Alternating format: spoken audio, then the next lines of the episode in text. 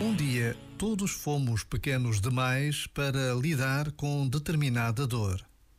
Um dia, todos ficamos sozinhos demais para lidar com determinado sofrimento. Então, para encontrarmos conforto e segurança, montamos as nossas defesas. Mostramo-nos fortes e louváveis perante o mundo. Refugiamo-nos em lugares e assumimos papéis em função do que outros desejavam para nós. Só que, pelo caminho, esquecemos-nos de nós mesmos.